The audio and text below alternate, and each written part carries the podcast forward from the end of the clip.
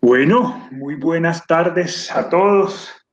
Qué bueno, bienvenidos a este Conversando con Expertos que resulta y suena ser muy, muy interesante el tema que tenemos el día de hoy.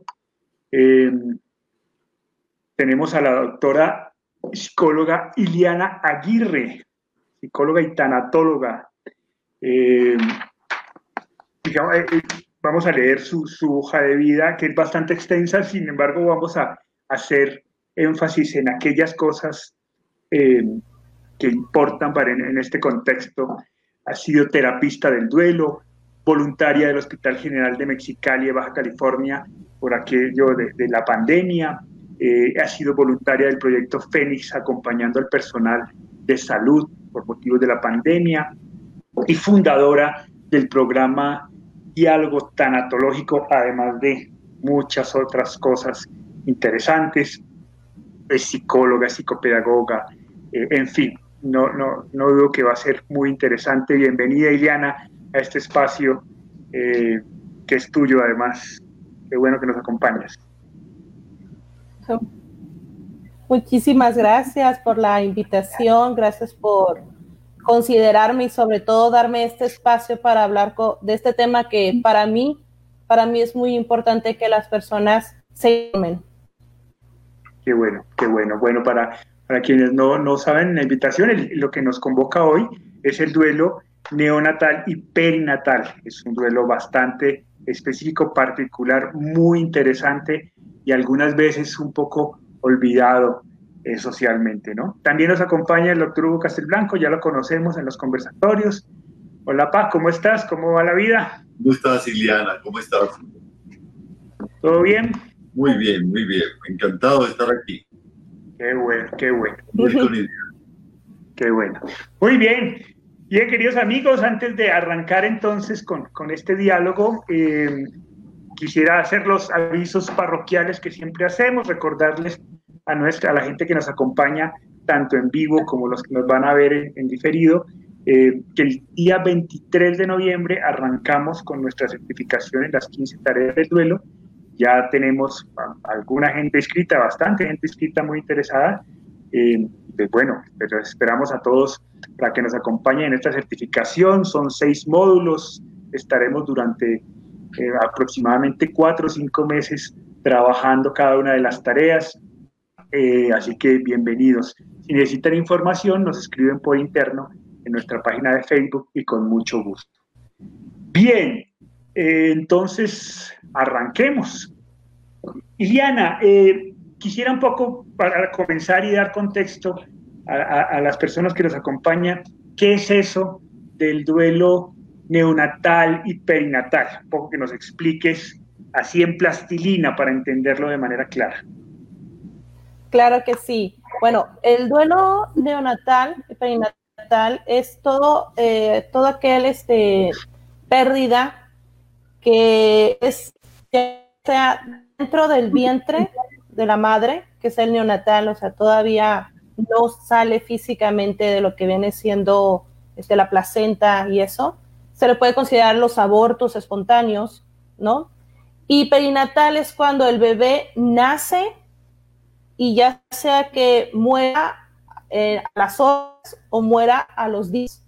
¿no? Eso son, es la diferencia entre eh, duelo neonatal y perinatal, pero al final, pues sigue siendo eh, lo mismo, ¿no? La pérdida de un bebé o de un feto, ya sea dentro del vientre o, ya fuera, ya sea que el bebé nazca también. También este. La pérdida pues, del bebé antes de nacer o eh, minutos después de nacer, días después de nacer. Después de nacer. Así es. ¿Por qué, pasa esto? Porque a veces a los bebés cuando se les está haciendo las, eh, los estudios tienen algunas este, complicaciones dentro del vientre. Entonces eh, los médicos te informan y te dicen, no, el bebé tiene alguna complicación y este, posiblemente tenga horas de nacido de nacido de un mes o de tres meses cuando, cuando un bebé con con complicaciones en el vientre este, dure tanto, tanto tiempo. Son días. He tenido la experiencia de pacientes que sus hijos eh, en perinatal, perinatal eh, tuvieron tres días de, de, vida en la incubadora y generalmente los bebés son este, siete mesinos, ocho mesinos, o sea, no llegan a un desarrollo total por las complicaciones que tuvieron en, en el vientre de la, de la mamá. Ya, bien. ¿Qué hace, eh, eh, Diana, qué hace que este duelo sea particularmente diferente a, otro tipo de, de duelos?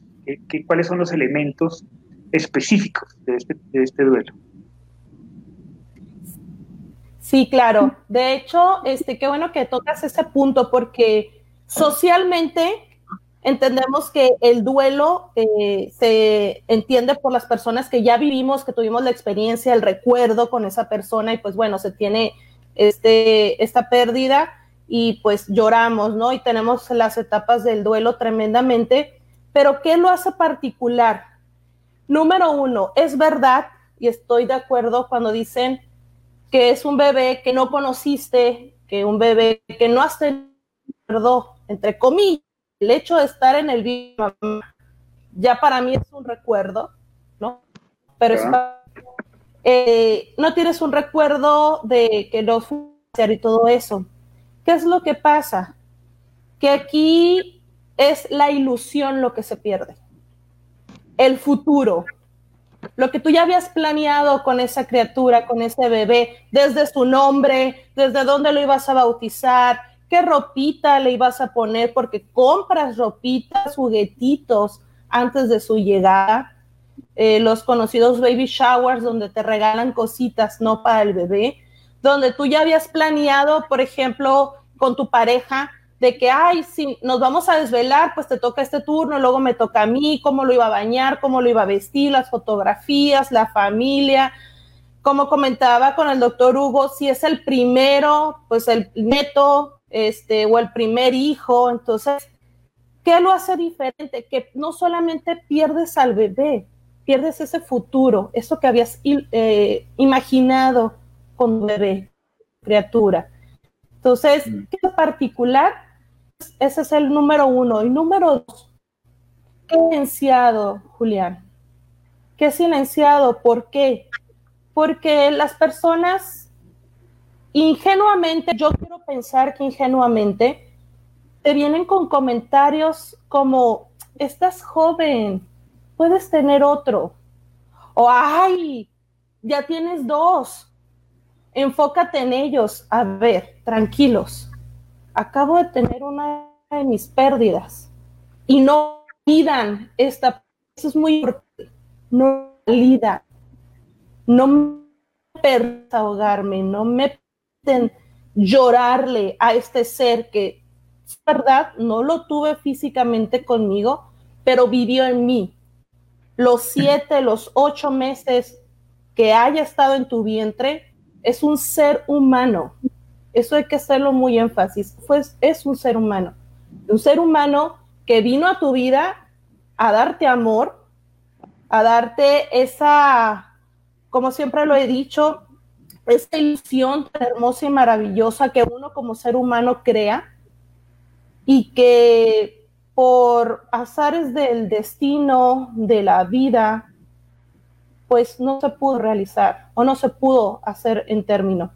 Entonces, se pierde al, al ser esto, se pierde la ilusión, se pierde también el que socialmente uno no sabe si es mamá o no, porque no sé si les ha pasado, ¿no? Cuando son hijos primeros, ¿fui mamá o no fui mamá? A ver, Iliana, explícame. Y es donde yo les digo, es que eres mamá. Eres mamá, fuiste mamá, claro que sí. Y si te llegan a ti a preguntar, ¿cuántos hijos tienes? Tú di, tengo tres hijos, me sobreviven dos. ¿Por qué? Porque para mí es importante darle ese lugar a ese bebé, que no nació físicamente, pero sí en el alma.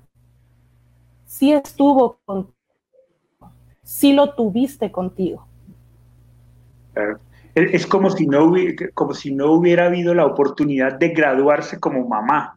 Esa es la sensación un poco, ¿no? La, graduación es el, poder tenerlo y, la, imposibilidad de tenerlo es como que se frustra esa, ese gran evento de graduación de, ser madre. Qué, importante ese, ese, análisis que acabas de hacer, Elena, porque eh, en, psicología sabemos que el, el dolor por la muerte de un ser querido lo genera no el amor que le teníamos, porque el amor generalmente mm, es incondicional cuando es amor, y, funciona independientemente de la presencia del amado o no, sino el apego que le teníamos a él, la necesidad que teníamos de su presencia, la dependencia que teníamos de él. Eh, uno escucha a los padres y a las madres decir, yo no sé qué haría si mi hijo se muriera, yo me volvería loca, yo vivo para él, es la parte más importante. Es decir, el apego tremendo al ser querido, al esposo, a la esposa, a los padres, al hijo, es lo que genera el dolor. En este caso parecería que no hubo tiempo para el apego, pero hay dolor. Entonces hay un apego a un proyecto, a un sueño, a un propósito de vida y está representado en un ser real que tenemos que darle entidad real. Yo te, en la charla previa que teníamos, te, te decía que una de las cosas que más me, me llamaba la atención es que hace algunos años en la época de mis padres, o sea que eso ya hace bastantes años, ¿no? Eh, cuando una mamá tenía un, un, un, aborto no deseado, generalmente lo ocultaban como una cosa vergonzosa, como una cosa molesta que pasó, que hay que olvidarla, y no mencionaban que hubo un niño que murió. Decían, eh, tu mamá tuvo una novedad y entonces dije, ¿qué es eso de la novedad? Y entonces ah, detrás de la puerta le explicaban a uno que la novedad era que, que hubo un intento de nacer un niño, pero que no se formó eh, definitivamente bien y entonces eh, como no estaba bien la naturaleza o Dios no le permitió nacer. ¿no? Esa era la explicación. Pero se minimizaba, ¿no? Un ser que, que, que se, estaba allí y, desafortunadamente lo esperábamos, lo anhelábamos, soñábamos con él, habíamos hecho proyectos con él y murió. Y, darle nombre, ¿no? Así es. Mira que Mariconchis nos dice, un poco reforzando lo, lo que, nos, nos cuenta Iliana, es cuando te dicen, eres joven y puedes tener otro, pero, perdón, no se sustituye un hijo con otro hijo cada hijo tiene su lugar, un poco lo que tú hacías énfasis, ¿no? Es, yo tengo tres hijos, dos de ellos están vivos, pero hay uno que, que también es hijo mío, ¿no? ¿no? ¿no? es que fue sustituido y fue reemplazado, hubo una, un ser humano que... ¿Crees que convenga inclusive ponerle nombre a ese niño y que se le recuerde por su nombre y no como una novedad? Para mí sí, de hecho, cuando yo voy con los pacientes, yo les pregunto, ¿cómo se llamaba tu bebé? Y a mí me dicen un ejemplo, ¿no? Pues Juan, o le iba a poner Juan. No, vamos a hablar. Juan, y, muchos me comentan, no, es que no lo alcancé a bautizar. Ok, físicamente no, pero entre nosotros vamos a bautizarlo. De hecho, hago pequeños como rituales de bautizo, ¿no? Para darle ese nombre, porque fue un ser que vivió dentro de ti, que te dio amor y que merece un lugar en tu familia. Entonces, Juan, este, gracias por tiempo, gracias por este tiempo y ya empezamos, empiezo a trabajar, ¿no? Con, la familia, pero para mí sí es muy importante que el bebé tenga su nombre. Y, Liliana, eso me, causa curiosidad. Eh, ¿Cuál es la importancia de darle nombre para el proceso del duelo? ¿Por qué, ¿Por qué haces eso? como ¿qué les pongo nombre? Para mí importante, eh, número uno, es que realidad el, el, dolor o la pérdida de, de, esta, de esta mamá o de este papá, porque los papás también, este, es muy importante considerarlos, darles el nombre y no dejarlo como mencionaba el doctor Hugo sobre, ay, tú tu abuelito, tu mamá tuvo un hijo y bueno, pasamos hoja. No, no, no, a ver, ¿cómo que vas a pasar hoja? No, no, no, no, no. Ese bebé tuvo un nombre, tuvo unas palpitaciones, el tiempo que haya sido, ¿ok? Y hay que validarlo. ¿Y cómo se valida? Ok, tuve a Juanito conmigo cinco meses, meses, no se logró desarrollar.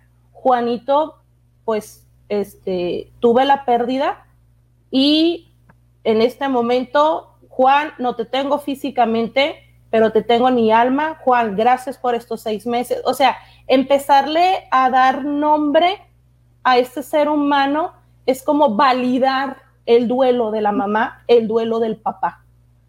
Esa es mi experiencia. Cuando, un, cuando yo les digo, ¿qué nombre tiene? Y me dicen, Juan, y vamos a ir hablando con Juan, ellas me entregan esa confianza a mí gracias porque entiendes mi dolor. Gracias porque no me juzgas, no me criticas, no me dices, ay hombre, puedes tener otro o tienes otro más. No, gracias porque me acompañas en este duelo donde nadie me comprende más que tú y donde para muchas mamás es importante ponerle nombre al bebé. Este es número uno. Yo les pregunto, ¿tenía nombre? Y cuando me dicen que sí, es darle esa validez esa importancia, ese valor tan fundamental a esta pérdida. Yo lo así lo considero, en mi experiencia ha sido muy reconfortable para la mamá, especialmente para la mamá, cuando yo les pregunto el nombre y que ellos validan ese nombre, ¿no? Me dicen, ah, se va a llamar así o se llamaba así. Perfecto, le digo. Excelente, vamos a llamarlo por su nombre. No como bebé, no como si, para mí el decir bebé honestamente es como decir una cosa que no fue importante, porque estoy hablando para mí, Diana Aguirre, y ese ser para mí fue importante. El tiempo que haya estado con la mamá en el vientre o, o cuando nació y los días que haya durado en vida, para mí el nombre es importante y fundamental. Muy bien. Bueno, tenemos mucha participación de la gente y quiero compartirla con todos y vamos haciendo un poco comentarios para ampliar este conversatorio entre más personas, que, a mí me gusta mucho esa dinámica. Yanni Benítez nos dice, yo tuve una pérdida neonatal de casi cuatro meses, fue muy, muy duro. Le di un nombre y entendí que vino a mostrarme que sí podía ser mamá. Qué interesante. Qué chévere, qué chévere lo que nos comparte Yanni. José del Real nos dice, le das un nombre para que tu consciente sepa que existe. Interesante, muchas gracias. Exactamente. Y que existió y que siempre va a estar ahí. Mientras lo recordemos, estará existiendo. Así es, que sigue existiendo.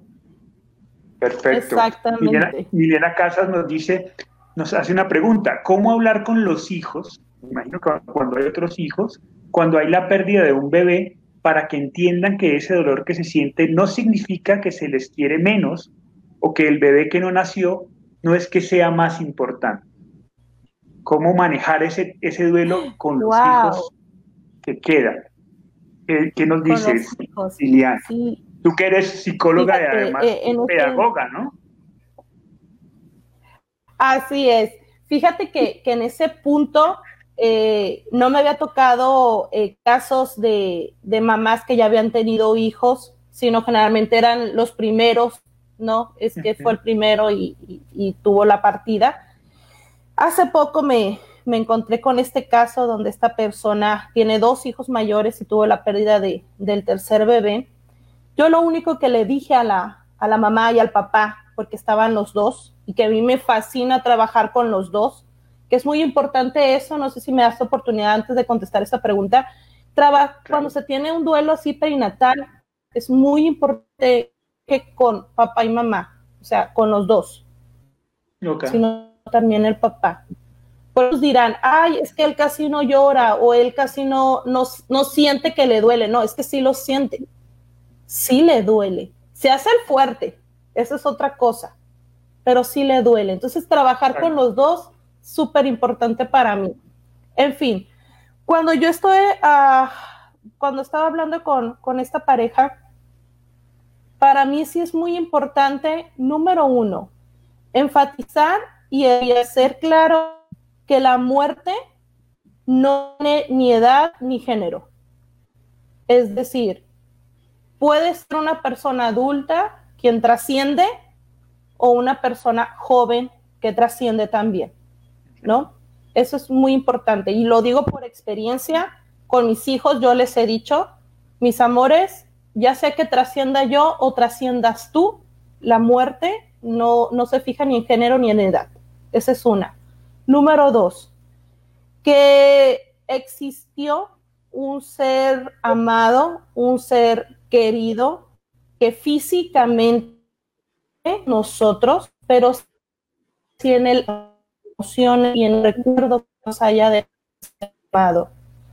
Qué importante considerarlo dentro de la familia, que es importante amar a este ser amado, aunque físicamente no está con nosotros, y que el amor que Él vino a darnos a nosotros, porque ese ser amado vino a darnos amor a nosotros, es el amor para todos, para todos, no porque sea el mayor o el menor, es el grado de amor. El amor es el hijo y que ustedes son importantes y que este ser amado también es importante, pero que en este momento me siento dolida y lastimada. Los hijos, los hijos sienten, los niños entienden cuando algo nos nos ven y está de acuerdo conmigo.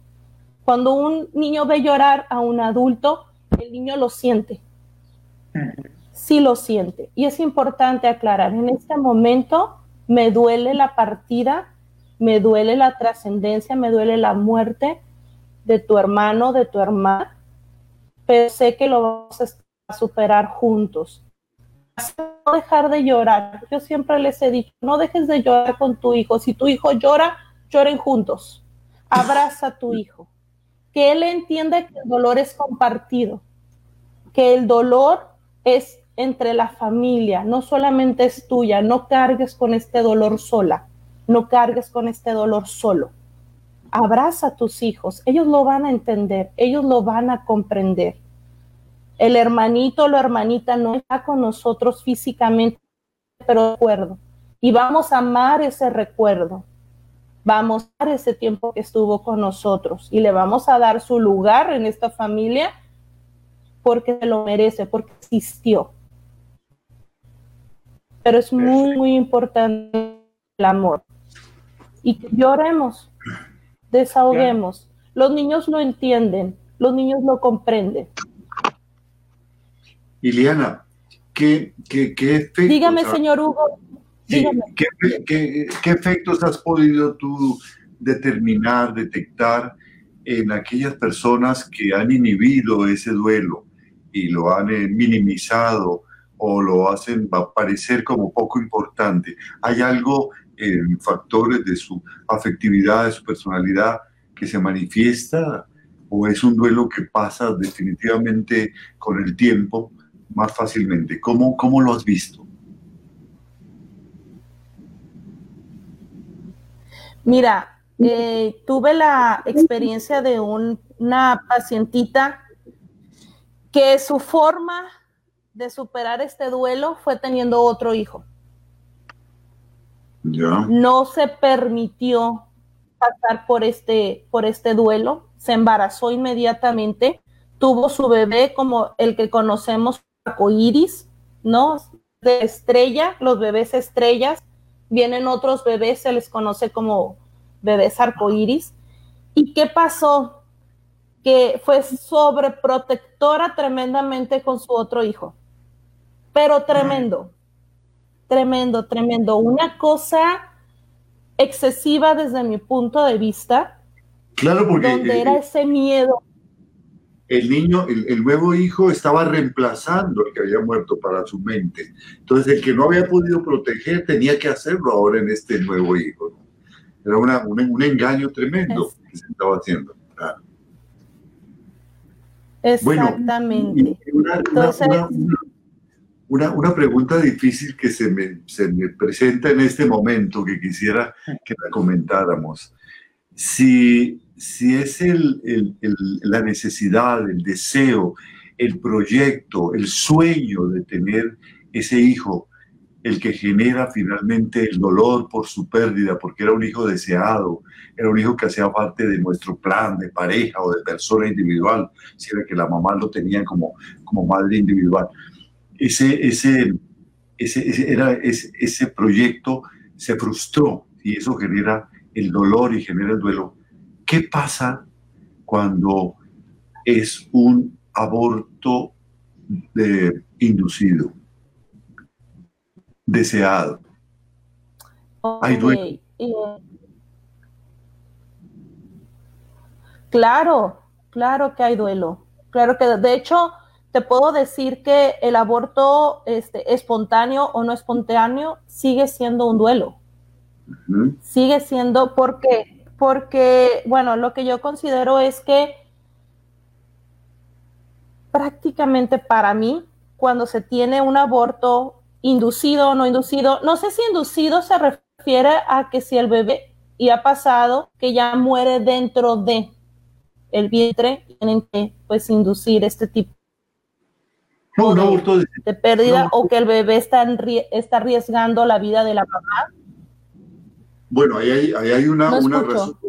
La razón, la razón fundamental, me refiero al, aborto deseado, al aborto planificado, por cualquier razón, porque la pareja o la persona piensa que no está preparada o fue producto de una, de una violación, eh, la razón que sea. el aborto que se decidió de manera voluntaria. Se decidió, de manera voluntaria ese aborto. Ese aborto eh, genera duelo, es claro. Claro, Claro que sí, sí genera duelo. Y no solamente duelo, ¿eh? también genera miedos. Ajá. Miedo. ¿Por qué? Porque no sé si han escuchado cuando te dicen, es que si lo abortas posiblemente no puedes tener hijos. Entonces también te entra ese miedo, ¿no? Generar este, una infección o cáncer. Entonces, no solamente el duelo de la pérdida del bebé, sino también te genera el miedo, ¿no? De que, híjole, ¿qué tal si en un futuro tener hijos y ya no puedo? ¿O qué tal si me da cáncer? ¿O qué tal si me da infección? Si quedo débil. O sea, no solamente genera el duelo, también genera este tipo de miedo. Y, como usted mencionaba, también la autoestima de la persona. Porque quieras o no, como mujer nos han inculcado muchísimo que para ser mujer, mujer, debes de tener hijos Machista o no machista, así ha sido y así nos han mentalizado. Y el no tener hijos a veces te frustra. No para todas, sí pasa. Te frustra que, híjole, no soy suficiente mujer. Híjole, ni para eso sirvo. Y empieza un mil y pensamientos en tu mente. Entonces, aparte del duelo, te genera miedo y te pega en el autoestima. Entonces, imagínate cargar con todo esto.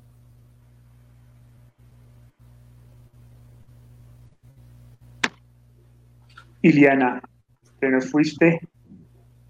Bueno, ahí ah, está, ya, volviste. Aquí estoy. ya volviste, qué bueno. sí, ya volví. Bien, quisiera, estoy un poco retrasado con todos los comentarios, quisiera ponerme al día porque están contándonos sus historias y haciendo preguntas muy interesantes y no quisiera dejarlas pasar. Cintia María Mares nos dice, yo perdí a mi bebé de nueve meses de haber nacido y me ha pasado que gente me dice, eres joven, ya tendrás más. Y es muy difícil escuchar comentarios. Nosotros en casa siempre hacemos presente a nuestro hijo Emi desde su nuevo lugar, que es el corazón y no físicamente. Qué chévere. Muy bien, Cintia. Un fuerte abrazo, Cintia. Fuerte abrazo corazón. Estela Maris dice, perdí un embarazo de gemelos, es muy doloroso. No saben lo que se siente cuando pierdes el calostro de tus pechos, ah. inexplicable. Luego de esa pérdida afectó mi psiquis y no quedaba embarazada.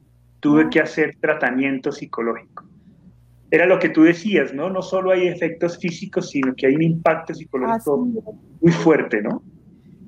Yo quisiera, yo quisiera hacer un comentario allí ante esta, que, que me pareció, de una vivencia que me pareció muy importante. Cuando, cuando nosotros iniciábamos la, creación de los grupos de apoyo para la muerte de un ser querido, decidimos hacer varios grupos, porque la fuerza del, grupo de apoyo está en la empatía que se logra con otro participante porque ve unos similitudes en su caso.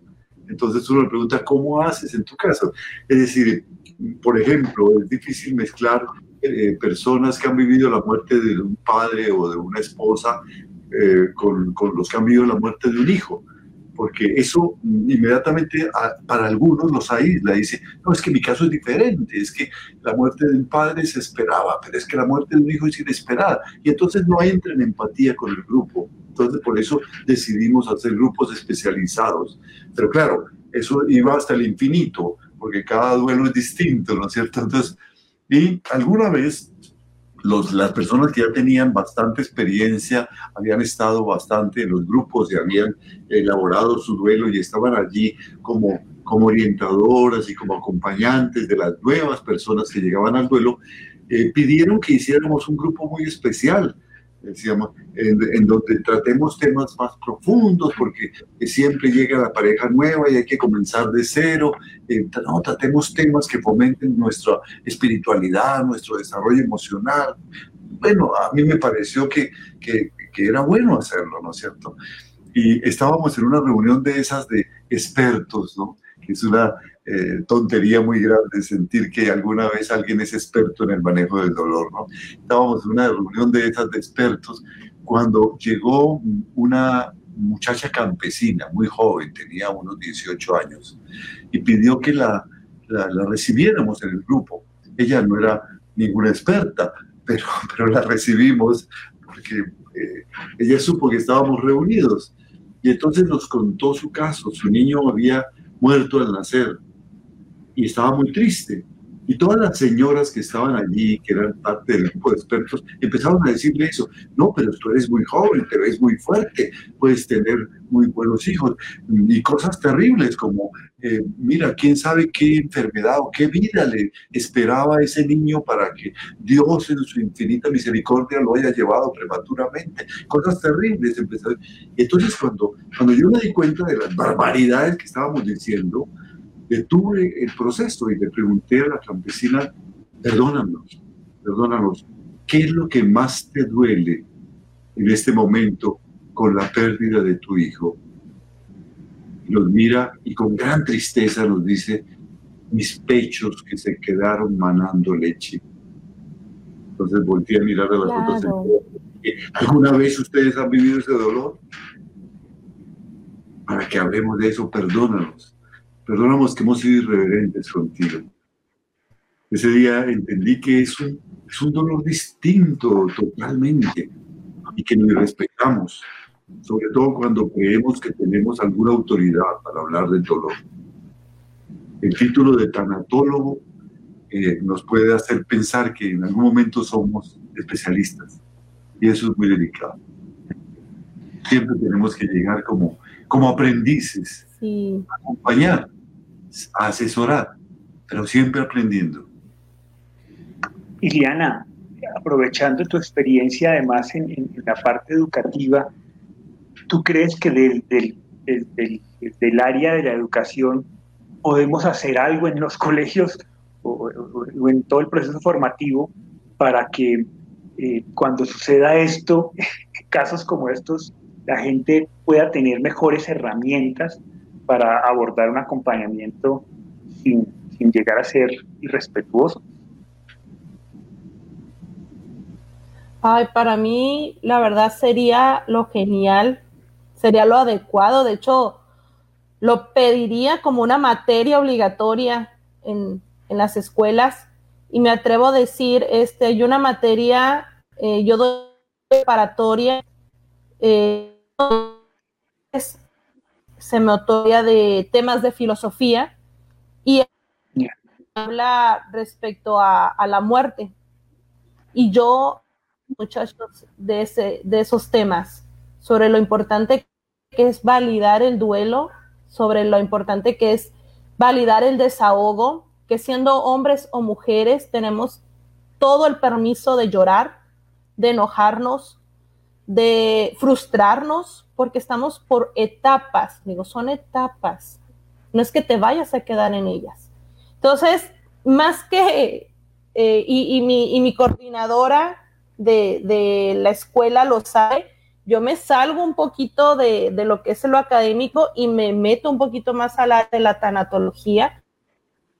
Importante que a una conozca que no somos inmortales, que la familia que nos rodea no es inmortal, que algún día vamos a morir, tanto él como las personas, y que tenemos que estar preparados para eso. Y que si a mí, ah, porque ahí va otro, otro de los duelos, saliéndome un poquito del tema, no autorizados o no validados, es cuando es el duelo de una mascota. No sé qué mm. escuchó, he tenido casos de que, ay, se murió mi mascota, y me duele y lloro y te dicen, ay, y yo, a ver, espérate, le duele la partida de su mascota, o sea, no era cualquier perrito, cualquier gatito, o sea, valídale eso. Y me han llegado jóvenes que llegan y me dicen, maestra, ¿puedo hablar con usted? Dijo, y ya, ya me retiro, ¿qué pasó? Y llorando, maestra, acabo, ahorita me dice, de perder a mi perrito en mis brazos. Y, y llegan temblando y no sé con quién hablarlo. Yo las abrazo, número uno, agradezco la confianza y número dos, valido su dolor. Entonces, ese tipo de temas, es decir, valida el duelo de tu compañera que acaba de perder a su perrito, valida el duelo de tu compañero que acaba de perder a su papá, a su mamá, a su abuelito, a su abuelita, a su tío, mejor amigo para ellos es importante. No necesitas decirle nada, con que lo abraces y se lo valides. Habla más que mil palabras. Así es. Y esa validez tiene, tiene valga la redundancia, valor fundamental. Porque eh, eh, no es eh, la esencia, la esencia del duelo es que el duelo es diferente en cada uno. Y cuando alguien se molesta, recuerdo que en una, en una reunión de apoyo estábamos hablando de la muerte de los hijos, cuando una persona nueva que también llegó dijo, yo vengo aquí porque eh, vengo por el duelo de mi mascota. Y habló y lloró el resto de la reunión. Y la escuchamos, pero cuando terminó la reunión se me acercaron las otras señoras y dijeron, qué irrespetuosa. Le dije, irrespetuosas nosotros si llegamos a pensar esto. Ese duelo para ella es tan importante como el, perdóname, como el duelo para ti de la muerte de tu hijo, porque los duelos son diferentes, las personas somos diferentes, las ocasiones somos diferentes, y esa señora puso su amor, su sueño, su proyecto en ese perrito y su compañía, y era, era la respuesta a su soledad y a ese espacio. Entonces ha perdido una parte de sí. Trata de entenderlo, por favor.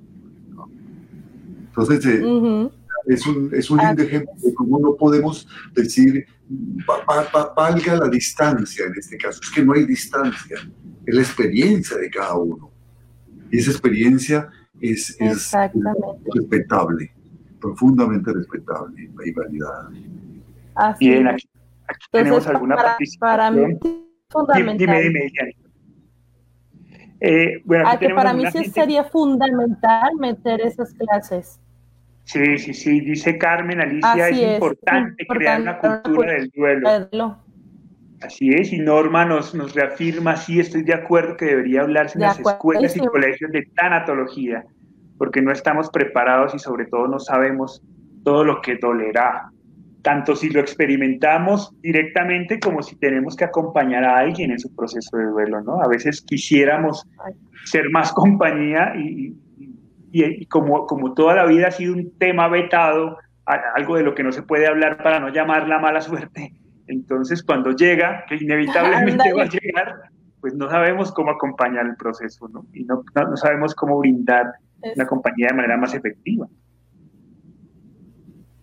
Bien, nos preguntan, eh, Milena Casa nos dice, ¿qué recomienda que se debía hacer con las cosas que se han comprado? preparado o conseguido para ese bebé que muere. A veces hay mucho apego por esas cosas y puede ser muy doloroso deshacerse de ellas. Sí, muy, muy doloroso, pero recordemos que no podemos hacer, no podemos momificar en, nuestros hogares. Eso es muy importante porque luego se vuelve en, un duelo patológico. Yo recomiendo y generalmente les digo a, los pacientes que hagan un cofre de recuerdo. Un cofre donde ahí puedan poner, por ejemplo, el sonido del bebé. Este sonido, si le llegaste a tomar su ombligo, este, hay hospitales y de cual se los agradezco infinitamente, donde ponen huellitas del piecito o de la manita de, del bebé y también que lo guardes. Pero esas son cosas ya muy personales del bebé. Ya lo demás, yo sí recomiendo que lo vayas regalando, pero que lo regales a personas que le den ese significado y valor que para ti es. Exactamente. Exactamente. Hay, hay personas, hay personas que lo regalan, por ejemplo, no, pues la hermana, la tía, la sobrina, se quedó embarazada, ¿sabes qué? Este, este cobertorcito iba a ser para Juan, pero te lo doy con ese amor que yo, yo le tengo a mi Juan y yo que yo sé que tú le vas a tener a tu hijo. Entonces, se regala con ese significado y con ese valor de amor tremendo no lo puedes hacer inmediatamente, puedes darte tu espacio, pero sí regalárselo a personas que tú consideres van a respetar y validar el amor que le tuviste a tu hijo o a tu hija y con ese significado tremendo.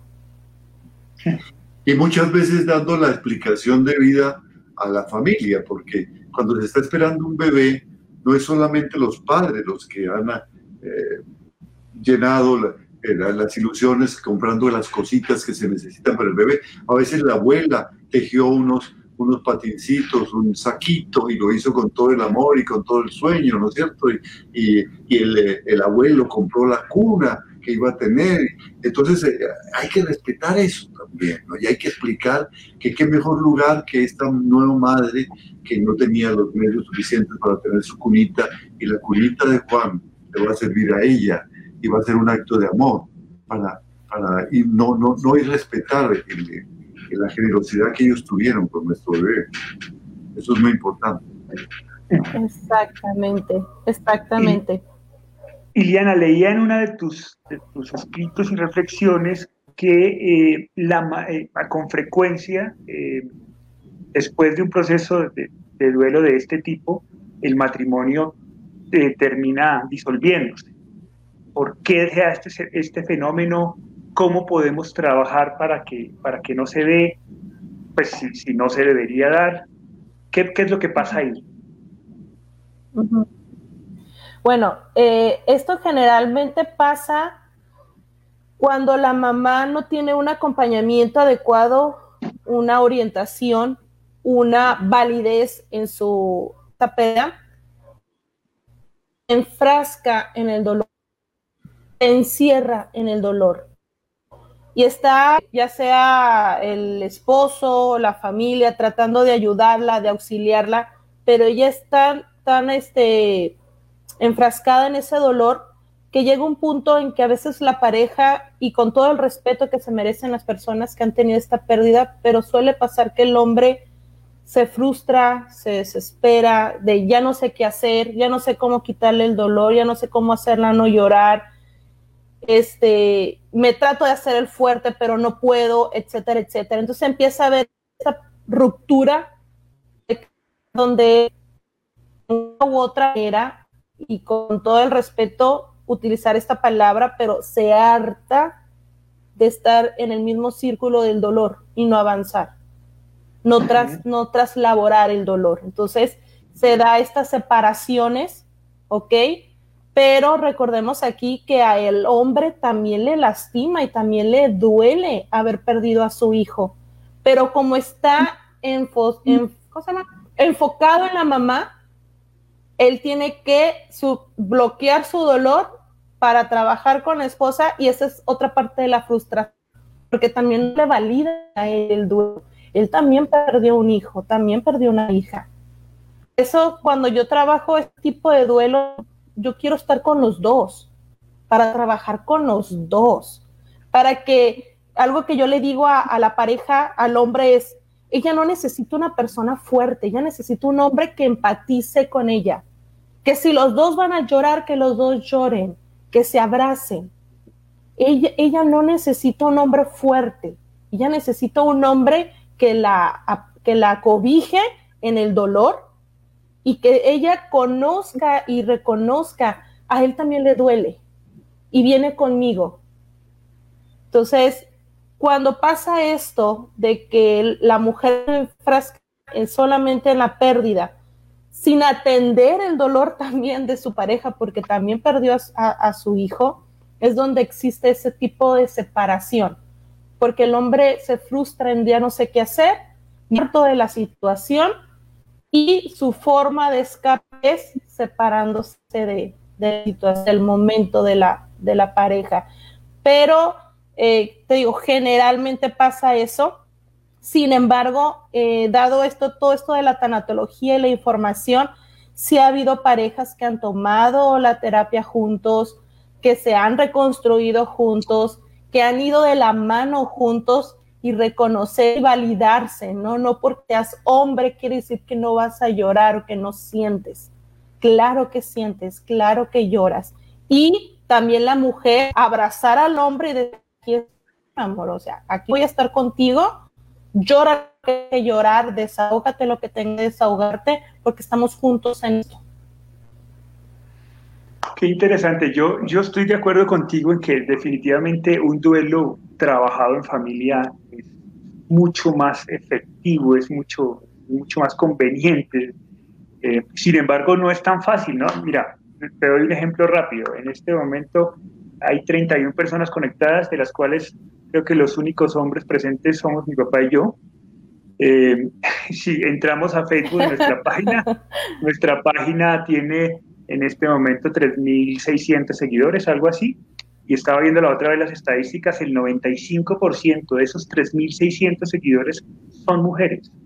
Es decir, ¿qué tan fácil es para ti que los hombres vayan a la terapia?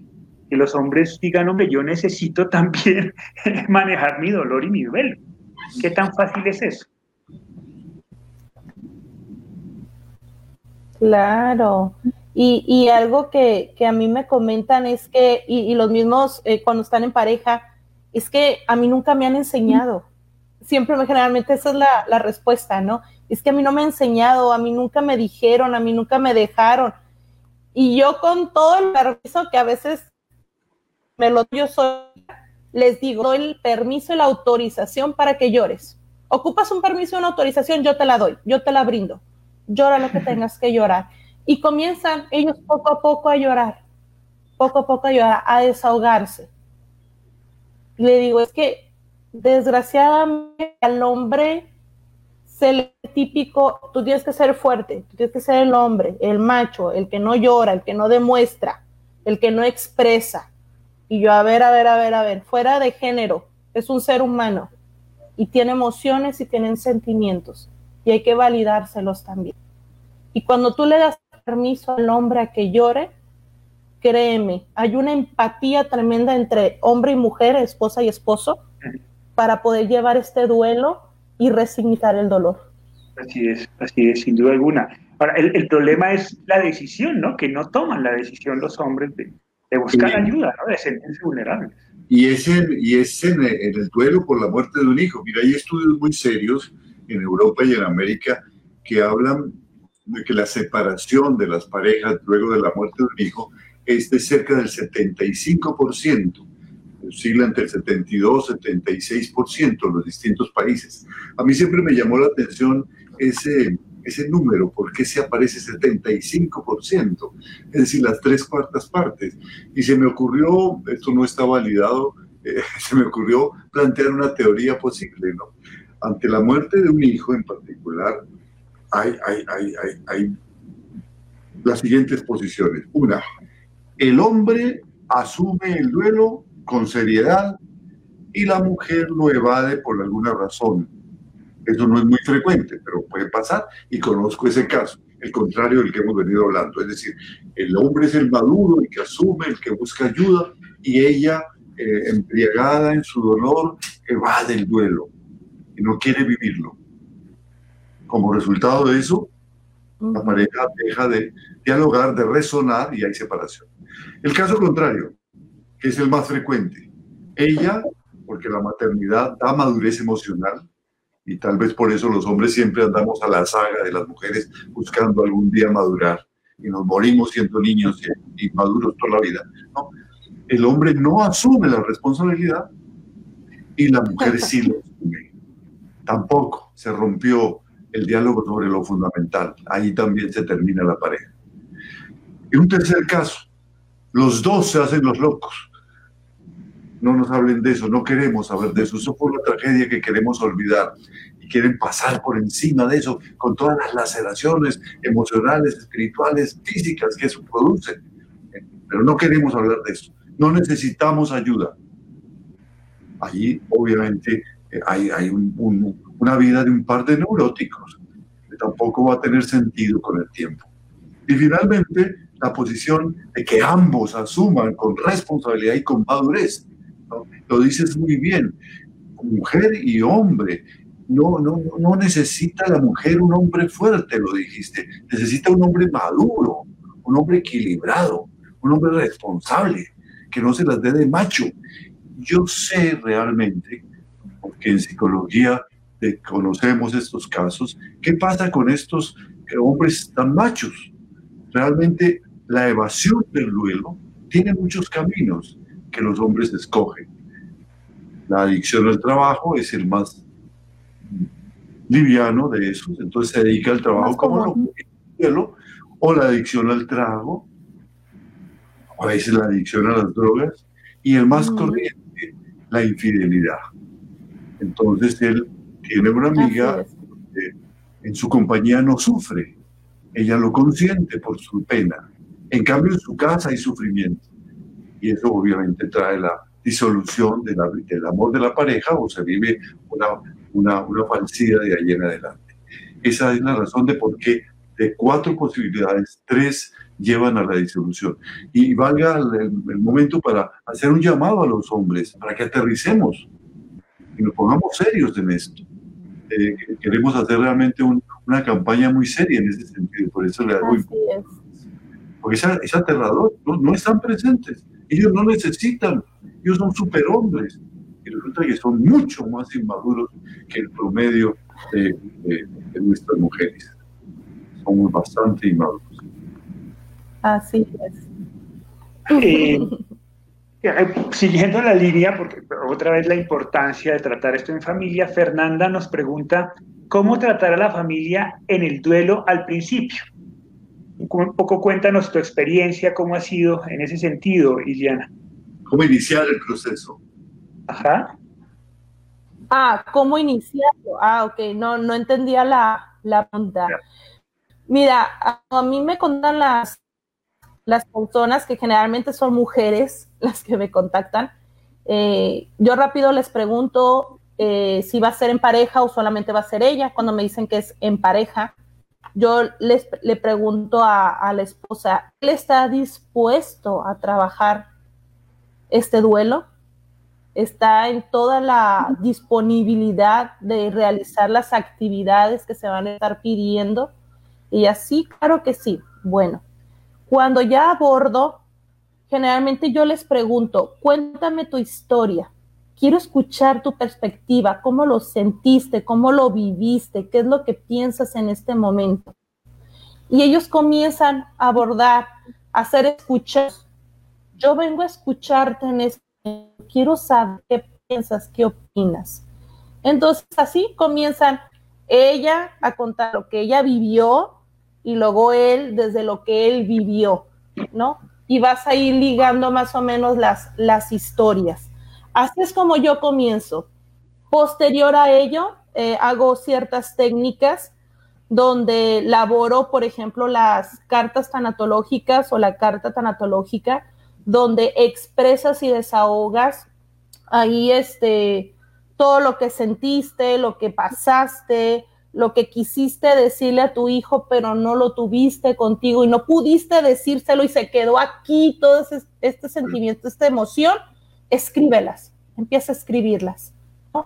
Eh, a un, a un diario tanatológico, yo así les puse, donde no todos los días, pero que te des esa oportunidad, ¿no? En este momento me siento enojado, en este momento me siento triste por esto, por esto, por esto, te estoy extrañando por esto y por esto. Hoy sería una semana de tu pérdida y pum, pum, pum, empiezan a, a trabajarlo. Eso lo puedo hacer, lo puedes trabajar en familia, lo puedes trabajar también individualmente para luego entre todos en una reunión poder desarrollar. ¿Por qué? ¿Qué es lo que pasa? Que a veces cuando quiere preguntar, ¿qué sientes? ¿Qué piensas? En esos bloqueados, pero ya lo escribieron, te lo están leyendo y al leértelo empieza a, a llorar o a veces empiezan a enojarse, que también es válido y es permitido. A veces este, ese, ese escribir ayuda a desahogarse y que en la terapia no te bloquees conmigo, sino te vas a abrir. Entonces, ¿cómo escuchar personas? Escuchar la historia de la mamá, escuchar el papá, escuchar la historia del hermano, si hay un hermano ahí también, escuchar la historia del abuelo o de la abuela que también tenía ilusión, como comentaba usted, doctor Hugo, también el abuelo y la abuela pierden a, uno, a un nieto o una nieta. Entonces, ¿cómo se trabaja en familia escuchando? Qué bueno, qué bueno, escuchando. Bueno, se nos está acabando el tiempo. Eh, ha sido un, conversatorio supremamente agradable. Bueno, quisiera un poco también eh, Aquí hay, una, experiencia que nos cuenta de una madre. Eh, no tiene que ver directamente con el tema que nos convoca, pero sí me gustaría hacer un comentario al respecto. Dice Guada, Guadarrama, me gustaría que me ayude, mi hijo falleció hace seis meses, tenía 12 años, él se suicidó y me es tan difícil aceptar su partida porque hasta el día de hoy no sé cuál fue el motivo por el cual él tomó esta decisión. Era un niño muy alegre, muy cariñoso y muy sociable. Tal vez por eso no aceptó que él ya no está, tal vez por eso no acepto que él ya no está conmigo. Guadamarra, lo sentimos mucho y muchas gracias por tu confianza. Pues nada, te invitamos un poco a, participar. Nosotros tenemos algunos grupos de apoyo virtuales.